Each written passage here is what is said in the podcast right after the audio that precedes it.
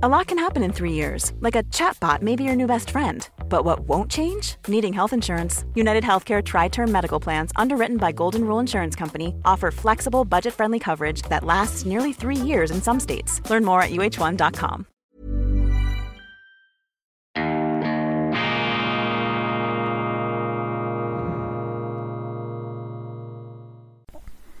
Grüezi miteinander. Einen wunderschönen guten Morgen, meine sehr verehrten Damen und Herren. Ich darf Sie herzlichst begrüßen zum Wochenstart bei Weltwoche Daily. Die andere Sicht, unabhängig, kritisch, gut gelaunt am Montag, dem 16. Mai 2022. Ich hoffe, Sie konnten ein paar erholsame Tage verbringen und sind jetzt nach einer gewittrigen Nacht wieder bereit, um fokussiert und konzentriert mit uns in die Nachrichten einzusteigen. Großes Abstimmungswochenende mit nicht wahnsinnig begeisternder Stimmbeteiligung, 40 Prozent auf nationaler Stufe. Das ist nicht viel. Es gibt Leute, die beklagen das. Ich habe da eine entspannte Haltung dazu. Ich sage immer, mit den Abstimmungen, da ist es wie mit dem Psychiater oder früher mit der Kirche, wenn dein Seelenheil, wenn, wenn deine psychische Gesundheit nicht akut gefährdet oder bedroht ist, ja, dann gehst du nicht zum Psychiater oder eben nicht in die Kirche. Und ein bisschen so ist es auch mit den Abstimmungen. Wenn die Leute zufrieden sind, dann strömen sie nicht an die Urnen. Die Stimmabstinenz könnte auch ein Ausdruck subkutaner Zufriedenheit sein um einen nicht existierenden Fachbegriff hier einzuwerfen. Der Bevormundungsstaat auf dem Vormarsch hat die SVP, die größte Schweizer Partei, getitelt und ich teile als SVP-Mitglied selbstverständlich diese Auffassung, das Ja zum Filmgesetz und zur Widerspruchslösung bei der Organentnahme schränkt die Freiheitsrechte und die Eigenverantwortung der Bürgerinnen und Bürger ein und stärkt den Einfluss des Staates auf unser Privatleben. Die Zustimmung zu mehr Mitteln für Frontex muss einhergehen mit einer Verstärkung der Kontrollen an den Schweizer Landesgrenzen. Der Bundesrat muss garantieren, dass die Millionen für Brüssel wirksam und effizient eingesetzt werden. Keine großen Überraschungen. Das Heimatschutzgesetz beim Film war noch das umstrittenste. Dort äh, enorme Zustimmung in der Westschweiz, in den konservativen Kantonen weniger. Und ich glaube, es ist auch eher ein Ja der älteren Bevölkerung, jener Leute, die noch in die Kinos gehen, die noch Schweizer Filme anschauen oder die glauben, dass es noch eine intakte Schweizer Filmindustrie gibt. Ich habe hier einmal die These aufgestellt, dass wir in der Schweiz aufgrund dieses ähm, Förderbetriebs bereits mehr Filmemacher als Filmzuschauer haben. Und das ist eine ungesunde Mischung. Es müsste eigentlich umgekehrt sein. Und jetzt mit dieser Lex Netflix soll der Heimatschutz noch einmal verstärkt werden. Also ein Staatskino, ein eigentliches Staatskino wird da aufgesetzt, möglicherweise und weitestgehend unter Ausschluss der Öffentlichkeit. Das ist so eine Art ähm, Selbstversorgungskreislauf, der jetzt da auch mit dem Geld dieser Streaming-Dienste aufgebläht und aufgepäppelt und zusätzlich äh, versorgt werden soll. Da geht es, glaube ich, um etwa 18 Millionen Franken, die da dazukommen sollen jährlich. Das ist natürlich gigantisch. Und das sind dann auch die, ähm, wenn man so will, die äh, unterstützenden Brigaden des obersten Kulturministers Alain Berset. Er kann sich sicher sein, dass aus der schweizerischen Kulturszene kein kritischer Hauch ihm jemals entgegenwehen wird und mit diesen zusätzlichen 18 Netflix- und Streaming-Millionen wird da ähm, durchaus noch mehr, ich sag's jetzt mal, äh, ja, propagandistisch in Richtung unserer äh, staatlichen Behörden gearbeitet werden. Der Einfluss der Politik zu groß um gute Filme zu ermöglichen. Das ist die Krux hier in der Schweiz, wobei wir sind ja auch nicht die Spezialisten im Fach der Regie und in der Fiktion. Die Schweizer haben ja ähm, eher Filmtechniker hervorgebracht, früher schon auch sehr gute Regisseure, aber heute sind wir vor allem auch Techniker. Dann die Organentnahme, die Organspende, die eigentlich gar keine Spende mehr ist, denn mit diesem neuen Gesetz, das allerdings noch ein paar Jahre dauern wird bis zur Umsetzung, Es wird bis zur Umsetzung noch ein paar Jahre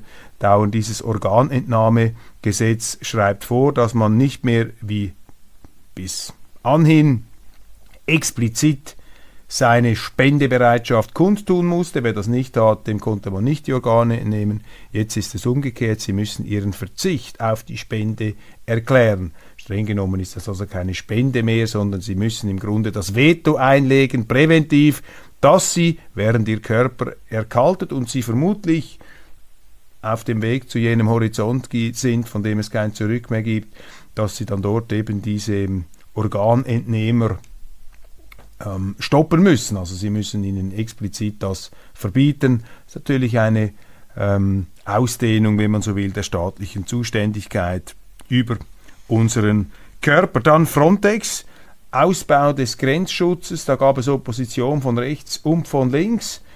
Ich kann die Kritik nachvollziehen. Frontex eine dysfunktionale Behörde, trotzdem ein Nein im Grunde nicht zu verantworten, wenn man äh, doch äh, migrations-, massenmigrationskritisch ist. Migrationskritisch in der Schweiz sind wir nicht. Wir haben sehr viel Migration, aber das Ausmaß ist gigantisch. Das äh, wissen die Leute gar nicht. In meiner Lebenszeit geboren 1965 bis heute, hat sich die Zahl der in der Schweiz lebenden Menschen verdoppelt. Verdoppelt. In welchem anderen Land gibt es das? In keinem anderen. Dann noch eine ganze Reihe von ähm, kantonalen und kommunalen Abstimmungen. Kanton Zürich, mein äh, Wohnkanton und Heimatkanton, ist ähm, interessant. Hier gab es ein Nein, ein wuchtiges Nein zum Stimmrechtsalter 16, ein linkes Anliegen. Auch die Elternzeit soll nicht, wie das die Linken wollten, auf 36 Monate ausgedehnt werden. Also hier meldet sich sozusagen die ähm, konservative Vernunft etwas äh, zurück in diesem äh, vor allem in den Städten sehr stark linksdominierten Kanton.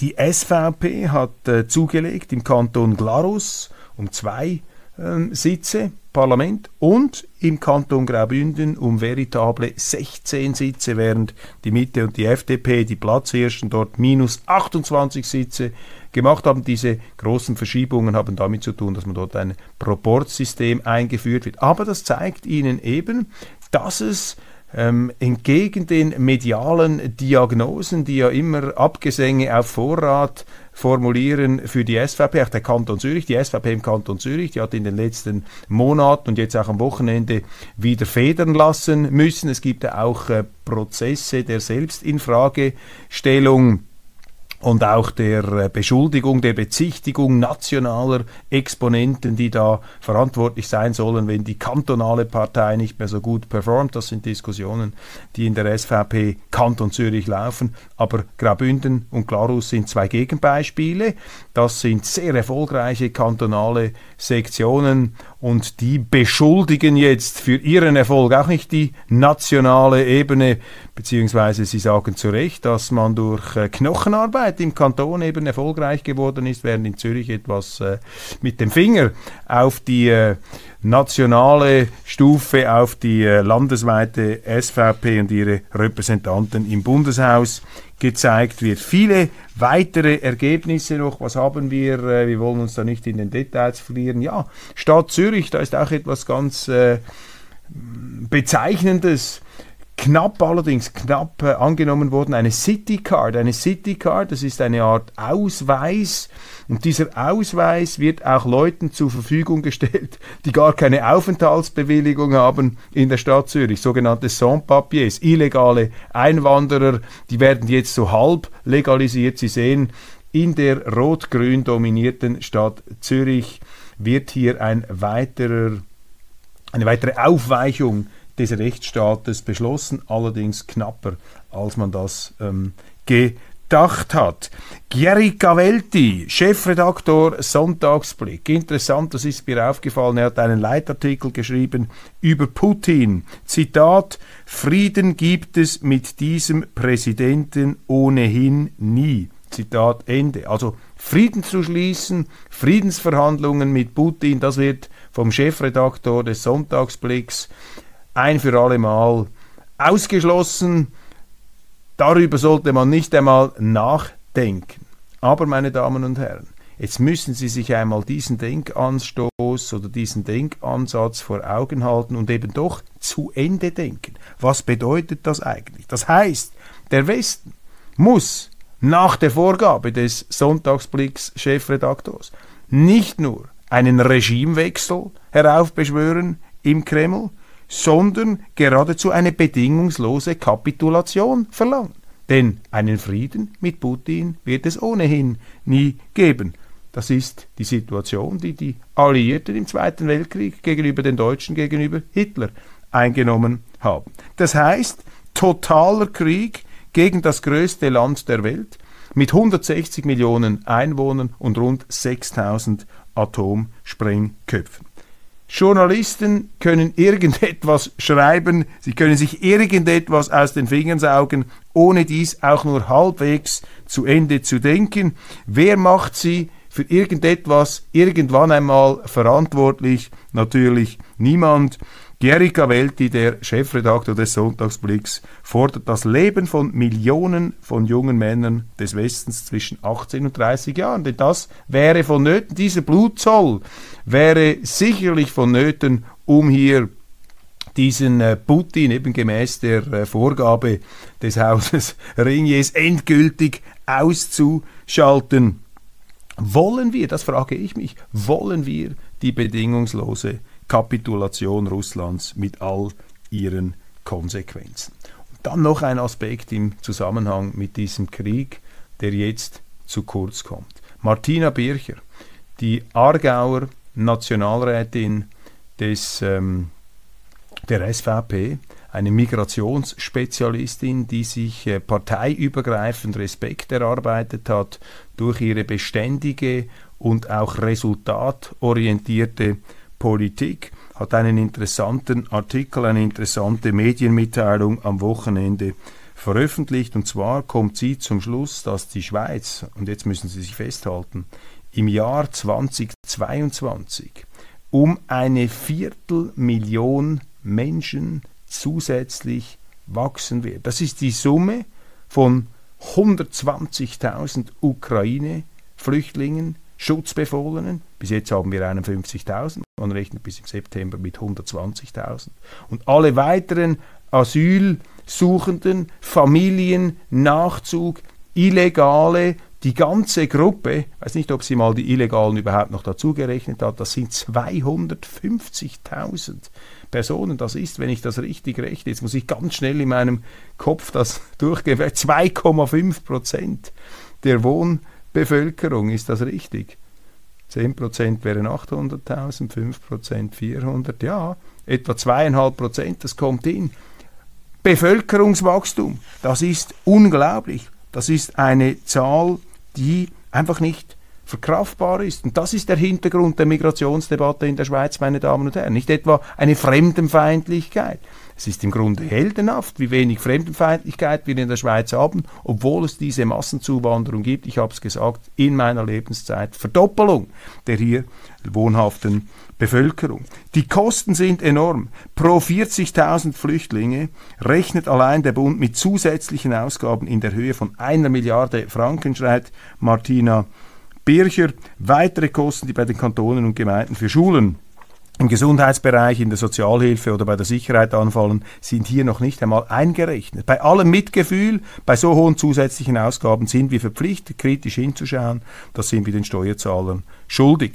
Dass von den zwölf Personen mit S-Status, Schutzstatus, die unlängst einer Aargauer Gemeinde zugewiesen wurden, alle Männer sind und fünf aus Afrika stammen, wirft zudem Fragen auf, argumentiert Martina Bircher und sie hat recht. Ein Kenianer oder Libanese der vorgibt, in der Ukraine gelebt zu haben oder der tatsächlich vor dem Krieg dort gelebt, aber keinen ukrainischen Pass hat, kann genauso gut zurück in sein Heimatland. Und da kommt noch hinzu, dass ein Großteil der Ukraine momentan gar nicht vom Krieg bedroht ist. Das sagen Ihnen die Experten unserer, äh, unseres Entwicklungs-, unseres äh, Entwicklungshilfedepartements in Bern. Sie sehen, das Kampfgeschehen konzentriert sich ähm, im Osten Dort scheint die Kremlführung eine Landnahme hier sich festzubeißen, um dort äh, sich eine möglichst starke Position äh, zu erarbeiten. Aber die Idee, dass man ein ganzes Land erobern möchte, wie das hier auch schon geschrieben wurde, also nicht bei uns, aber in den Medien, das ist völlig abwegig denn da haben die Russen viel zu wenig Soldaten zur Verfügung und die Ukrainer beweisen, dass man auch mit einer kleineren Armee, möglicherweise technisch weniger gut ausgerüstet, hat es immer geheißen, jetzt natürlich massiv aufmunitioniert, dass man eben mit so einer Territorialarmee auch einem überlegenen Gegner sehr große Schwierigkeiten bereiten kann. Auch nichts Neues übrigens, wenn wir sehen, was die Amerikaner in Vietnam an äh, unglaublichem Widerstand zu überwinden hatten oder die Russen die ähm, Amerikaner, andere, die Briten früher in Afghanistan. Also äh, da ist jetzt das Kampfgeschehen im Osten, auch bei der Stadt Kharkiv. Dort äh, wird ebenfalls hart gekämpft, aber die Westukraine ist im Grunde, das sagen uns die Experten in Bern, die Westukraine ist gar nicht umkämpft. Also die ganze Flüchtlingsfrage ist hier schon sehr relevant. Und ein zweiter Punkt, da habe ich von Anfang an darauf hingewiesen, äh, es gibt kein Konzept in der Schweiz, wie diese schutzbefohlenen Status S Flüchtlinge auf Zeit, Aufenthaltsberechtigung auf Zeit, wie man die wieder nach Hause bringt in die Ukraine. Und das muss man natürlich schon aufgleisen, bevor es dann tatsächlich zum konkreten logistischen Problem wird. Und diese Konzepte existieren nicht. Die Behörden gehen einfach davon aus, dass die Leute zurückgehen werden. Da bin ich nicht so sicher. Aber es ist die Verantwortung, es wäre die Verantwortung der Behörden, dafür zu sorgen. Dann Putin, er hat mit seinem Krieg in der Ukraine im Grunde jetzt auch das heraufbeschworen, was er nie wollte. Er wollte die NATO verscheuchen, das finde ich verständlich, das hat er immer gesagt. Ist ja klar, die Russen wollen keine Kurzstreckenraketen in ihrem Vorgarten, das wollen die Amerikaner auch nicht. In Mexiko, in Kanada oder auf Kuba, da haben sie ihre Einflusssphären mitleidlos verteidigt, sogar unter Inkaufnahme eines Atomkriegs. Die Chinesen würden niemals tolerieren, dass Nordkorea von den Südkoreanern überrannt wird. Und das ist natürlich auch das Thema mit Taiwan. Wenn das ein amerikanischer Außenposten ist, diese Großmächte haben einfach, ja, das sind Raubtierstaaten, die haben halt ihre Interessenssphären und es ist ähm, äh, Heuchelei, wenn der Westen so tut, als sei er ganz anders und die anderen, die darauf beharren, jetzt zum Beispiel die Russen, das seien dann die Untermenschen oder die Teufel und die Bösewichter, das wird ja auch außerhalb unserer Medienblase weltweit nirgends so gesehen, ganz im Gegenteil. Ähm, ich habe mit so vielen Leuten gesprochen, auch Diplomaten aus anderen Weltregionen und wenn sie da zuhören, dann äh, verschrecken sie fast ein bisschen, mit was für einer... Ähm When you're ready to pop the question, the last thing you want to do is second guess the ring. At BlueNile.com you can design a one-of-a-kind ring with the ease and convenience of shopping online. Choose your diamond and setting. When you find the one, you'll get it delivered right to your door. Go to Bluenile.com and use promo code LISTEN to get $50 off your purchase of $500 or more. That's code LISTEN at Bluenile.com for $50 off your purchase. Bluenile.com code LISTEN. Life is full of awesome what ifs, and some not so much, like unexpected medical costs. That's why United Healthcare provides Health Protector Guard fixed indemnity insurance plans to supplement your primary plan and help manage out of pocket costs. Learn more at uh1.com. Verärgerung und auch Selbstverständlichkeit, diese Landesvertreter, die Doppelmoral des Westens, die Doppelmoral vor allem der Amerikaner kritisieren. Wir Schweizer jetzt äh, überhaupt nicht vergleichbar mit dem, was da passiert auf diesen Kriegsschauplätzen, aber das haben wir ja auch erlebt mit dem Bankkundengeheimnis. Da sind die Amerikaner, diese Politiker, sind gekommen mit dem riesigen Zeigfinger, mit der ganzen Moralsoße, die da ausgegossen wurde, haben uns das Bankkundengeheimnis äh, zertrümmert, rückwirkend das Recht noch halbwegs abgeändert und abgewürgt. Übrigens im einzigen Gerichtsverfahren, wo, äh, Gerichtsverfahren, wo ein UBS hochrangiger Vertreter vor Gericht stand, Raul Weil, wurde ja sofort freigesprochen. Das heißt also, dass diese Vorwürfe, die da von amerikanischer Seite an die Schweiz herangetragen wurden, vor allem auch von linken, von demokratischen Politikern, die haben sich in Luft aufgelöst. Trotzdem hat die Schweiz dann Hand geboten, das Bankkundengeheimnis bei sich abzuschaffen. Gleichzeitig haben die Amerikaner in Delaware das Bankkundengeheimnis ausgebaut. Also von dieser äh, Doppelmoral, von dieser Heuchelei können auch wir ein Lied singen. Trotz allem, ich bin kein Anti-Amerikaner, ich lasse mich da auch nicht vereinnahmen von denen, die amerikanische Flaggen verbrannt haben. Ich bin ein kritischer Beobachter der amerikanischen Außenpolitik und die hat auch in den letzten Jahren und Jahrzehnten sehr viel Anlass zur Kritik gegeben. Ich habe mich auch getäuscht damals bei diesem Irakkrieg.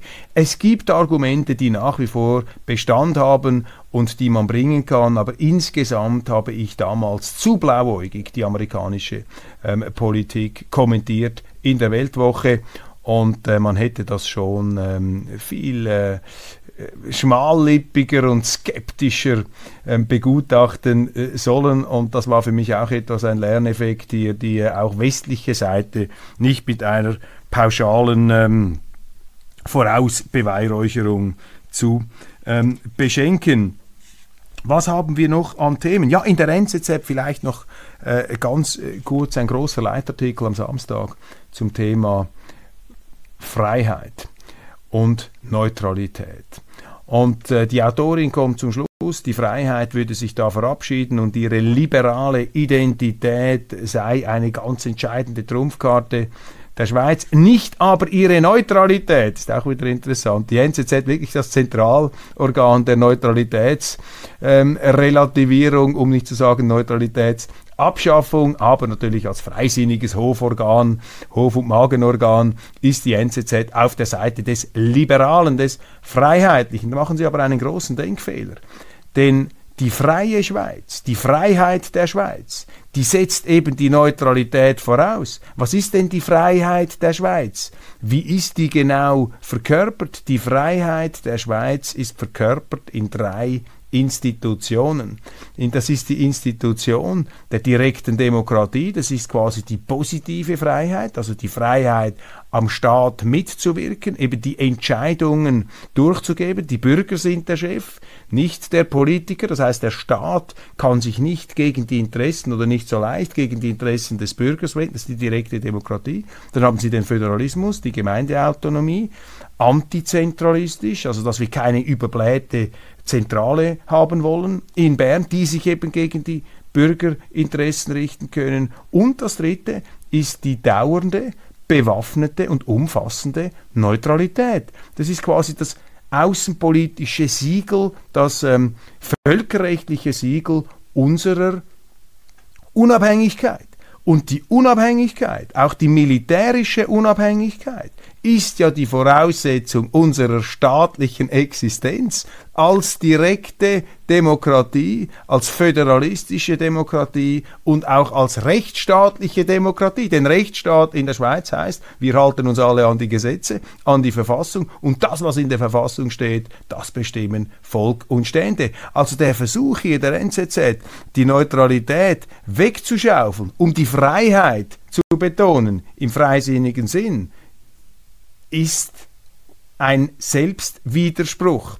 Ohne Neutralität, ohne völkerrechtlich verbriefte Unabhängigkeit haben sie auch keine Freiheit in der Schweiz. Das ist natürlich das Thema. Aber die NZZ da also wirklich ähm, deckungsgleich unterwegs mit dem Neutralitätsaufweichungskurs, dem bedauerlichen der Freisinnigen. Und auch das interessant in dem Zusammenhang, wir können gleich weitermachen. Ähm, Viola Amherd, die, Wehr, die Wehrministerin, will näher an die NATO heranrücken. Er hat an einer Konferenz teilgenommen in äh, den Vereinigten Staaten, beziehungsweise sie hat da, glaube ich, äh, mit der Zoom-Mitteilung äh, das gemacht. Nein, falsch, sie war in Washington, ich habe da äh, mich falsch ausgedrückt, sie war in Washington und hat dort erklärt, die Schweiz müsse näher an die NATO heran. Das ist natürlich Aufweichungen der Neutralität. Wir haben diese Partnerschaft für den Frieden sind wir schon eingegangen und das ist nicht richtig, dass wir uns als Schweiz in dieses hochparteiische NATO-System hineinbegeben. Auch wenn wir es nach der Bill Clinton-mäßigen, schummrigen Methode machen, weil sie gefragt wurde, haben Sie schon einmal gekifft, hat er gesagt, ja, aber ich habe nicht inhaliert. Ja, die Schweiz ist auch dabei, aber sie möchte dann sagen, nein, nein, wir haben nicht inhaliert, wir sind immer noch, immer noch neutral. Problem ist einfach, dass die Schweiz nicht mehr als neutral wahrgenommen wird. Das ist eine ganz große Debatte. Ich war ja am Freitag in der Arena des Schweizer Fernsehens und habe dort festgestellt, dass ich äh, da in dieser Runde als SVP-Vertreter der Einzige war, der sich für die umfassende, dauernde und bewaffnete Neutralität eingesetzt hat. Ich war nicht der Einzige, der gegen Waffenlieferungen war. Da haben auch ein paar Linke mitgeholfen. Aber bei den Sanktionen, also bei den Enteignungen, bei dieser Enteignungsorgie, da war ich wiederum der Einzige, sogar die FDP ist da bereit ähm, mitzumachen. Eigentum, habe ich da in der Sendung noch erwähnt, ist übrigens ein Menschenrecht. In der UNO-Menschenrechtscharta ist ein Menschenrecht auf Eigentum verankert, ebenso in der ähm, EMRK, der Europäischen Menschenrechtskonvention. Das will man jetzt einfach ähm, so wegschnippen, außer Kraft setzen, wenn es sich um Russen handelt. Das ist für mich rassistisch, das ist für mich willkürlich, das ist für mich eine Schande für den schweizerischen Rechtsstaat. Und ähm, die Auswirkungen dieser Politik, dieses Neutralitätsbruchs, die sind natürlich spürbar. Sie sehen das, dass das Vertrauen in die Schweiz nachlässt. Ein mögliches Indiz könnte sein, dass der Schweizer Frankenkurs jetzt nicht ansteigt. In früheren Krisen, gerade weltpolitischen Krisen, hat der Franken immer zugelegt als Ausdruck des Vertrauens in die Rechtssicherheit und freiheitliche Kultur der Schweiz. Aber wenn Sie eben die Neutralität aufweichen, wenn Sie die Unabhängigkeit aufweichen, wenn Sie sich zur Kriegspartei machen, dann zerstören Sie eben diese freiheitliche Kultur und auch das Vertrauen, das die Schweiz weltweit aufgebaut hat über äh, Hunderte von Jahren. Und da müssen wir wahnsinnig aufpassen, dass wir da nicht ähm, uns wirklich in ein ganz übles äh, Gefilde hinein manövrieren. Vielleicht ganz kurz, um Ihnen den Prozess hier zu veranschaulichen, wie die Entwicklung ist.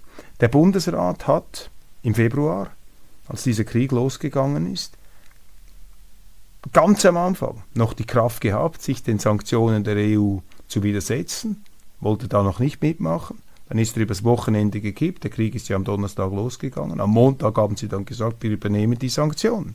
Dann haben sie gemerkt, dass die Sanktionen gar nichts bringen. Schauen Sie sich die Rubelkurse an. Der Rubel ist auf einem Allzeithoch. Unsere Sanktionen machen Putin reich und uns arm. Da sehen Sie alles, dass das nicht funktioniert. Haben Sie gemerkt, dass diese Sanktionen das nicht bringen. Dann kamen schon die ersten Politiker von der Mitte Gerhard Pfister, ja, man müsse Munition liefern. Obwohl das gegen die Rüstungsgüterexportgesetze verstößt und gegen das Neutralitätsrecht. Ja, wir müssen jetzt Munition liefern in die Ukraine. Kurz darauf kommt der FDP-Chef Thierry Burkhardt und sagt, ja, Munition allein bringt sie auch nicht, da müssen wir noch Panzer schicken, Waffen. Möchte das mit schummrigen Umgehungsgeschäften über Drittstaaten, damit das irgendwie, keine Ahnung, zurechtgebogen werden, zurechtgelogen werden kann krasser Bruch mit dem Neutralitätsrecht. Und wissen Sie, so geht das eben weiter. Zuerst Wirtschaftssanktionen, dann sind Sie bei der Munition, dann sind Sie bei den Waffen, dann müssen Sie auch das Personal schicken, um diese Ukrainer an den Waffen auszubilden. Machen Sie das im Gleichschritt mit der Europäischen Union und mit der NATO, dann ist die Schweiz eine Kriegspartei. Jetzt sagen Sie ja gut, die Russen, die sind da im Donbass beschäftigt. Ja, und es sieht auch nicht so aus, als hätten sie die Möglichkeit, diesen Krieg und auch den Willen, diesen Krieg zu eskalieren. Ich glaube nicht, dass Putin die ganze Energie seines Staates auf diesen Krieg jetzt konzentrieren will. Wobei man muss auch nicht, äh, das Risiko, dass es eine Eskalation gibt, muss auch nicht besonders groß sein, damit man sich davor sorgt. Aber stellen wir uns einfach vor, Putin würde nun im Zuge eines Angriffs auf die NATO-Nachschublinien für diese Waffen in Polen etwas angreifen, würde vielleicht sogar mit seinen Truppen nach Polen marschieren. Könnte ja sein in einem Eskalationsszenario. Polen ist ein Nachbarland von Deutschland, Deutschland ist ein Nachbarland der Schweiz. Und wenn die Schweiz dann als Waffenlieferant der Kriegspartei nicht mehr neutral ist, ja, dann machen doch unsere Politiker die Schweiz zu einer Zielscheibe russischer Raketen. Das sind die Szenarien, meine Damen und Herren, die man doch jetzt durchdeklinieren will. Aber die Neutralität in der Elite immer wieder unter Druck und auch jetzt wieder unter Druck. Ich lese gerade am World Economic Forum, ähm, kommen die Chinesen nicht, die Russen kommen nicht, sind sogar ausgeladen worden. Das wird ein Ukraine-Festival. Das finde ich bedauerlich, denn Klaus Schwab hat im Interview, auch mit der Weltwoche, vor neun Jahren, einem sehr ausführlichen und schönen Interview, wie ich meine, erklärt, dass eben das World Economic Forum einen universalistischen Charakter hat, der sich an der Neutralität der Schweiz orientiert. Aber jetzt hat auch das WEF diese Schlagseite. Umso wichtiger ist äh, folgende Nachricht. Blochers Initiative Startschuss im Herbst. Jetzt geht es Schlag auf Schlag, meldet die Schweiz am Wochenende. Ähm, Christoph Blochers Volksinitiative zur Neutralität. Nächste Woche fällt der Entscheid, wie und wo der Begriff Neutralität in der Bundesverfassung definiert werden soll. Schon Anfang Juni soll das Initiativkomitee stehen und im Herbst will Blocher mit der Unterschriftensammlung starten. Im Lied steht nicht die SVP, sondern der Verein Pro Souveräne Schweiz. Das ist das Fusionsresultat der Zusammenlegung der AUNS, Aktion für eine unabhängige neutrale Schweiz, und des EU-No-Komitees, das zu präsidieren ich die Ehre hatte. Wir sind ja beide zurückgetreten, die Präsidenten, äh, sowohl der AUNS wie auch des äh, EU-No-Komitee. Und jetzt wird hier eine neue Organisation parteiübergreifend aufgebaut zur Verteidigung der Souveränität der Schweiz, die nicht nur im, Neutralitätsbereich, sondern auch in anderen angegriffen wird. Die SP ist nach Brüssel gepilgert, um dort den für die Schweiz zuständigen Kommissar, Kommissar Sefcovic zu treffen, strahlende Sozialdemokraten hier zu erkennen. Was mir aufgefallen ist, dass Fabian Molina, mein Kollege in der Außenpolitischen Kommission, hier eine Krawatte trägt. Ich habe ihn noch nie in Krawatte gesehen im Bundeshaus. Offensichtlich bei ganz wichtigen Besuchen, wenn es also wirklich hier darum geht, höchste Anerkennung zu zollen, dann zieht er eine Krawatte an, aber nicht in der Schweiz im Bundeshaus, sondern in Brüssel. Finde ich eine bezeichnende eine, ein bezeichnendes ähm, stilistisch-modisches Detail, das einfach zum Ausdruck bringt, wo hier eigentlich die Sympathien und Loyalitäten liegen. Diese Parlamentarier scheinen mir, zumindest auf den ersten Blick, auch sie strahlen wie die Maikäfer, ihre Loyalität, ihre Begeisterung, ihr Herzblut scheint da viel mehr in der Europäischen Union äh, zu liegen und zu pulsen als bei uns im Bundeshaus. So entspannt und lachend sieht man sie also nie in den Wandelgängen unseres äh, Parlaments.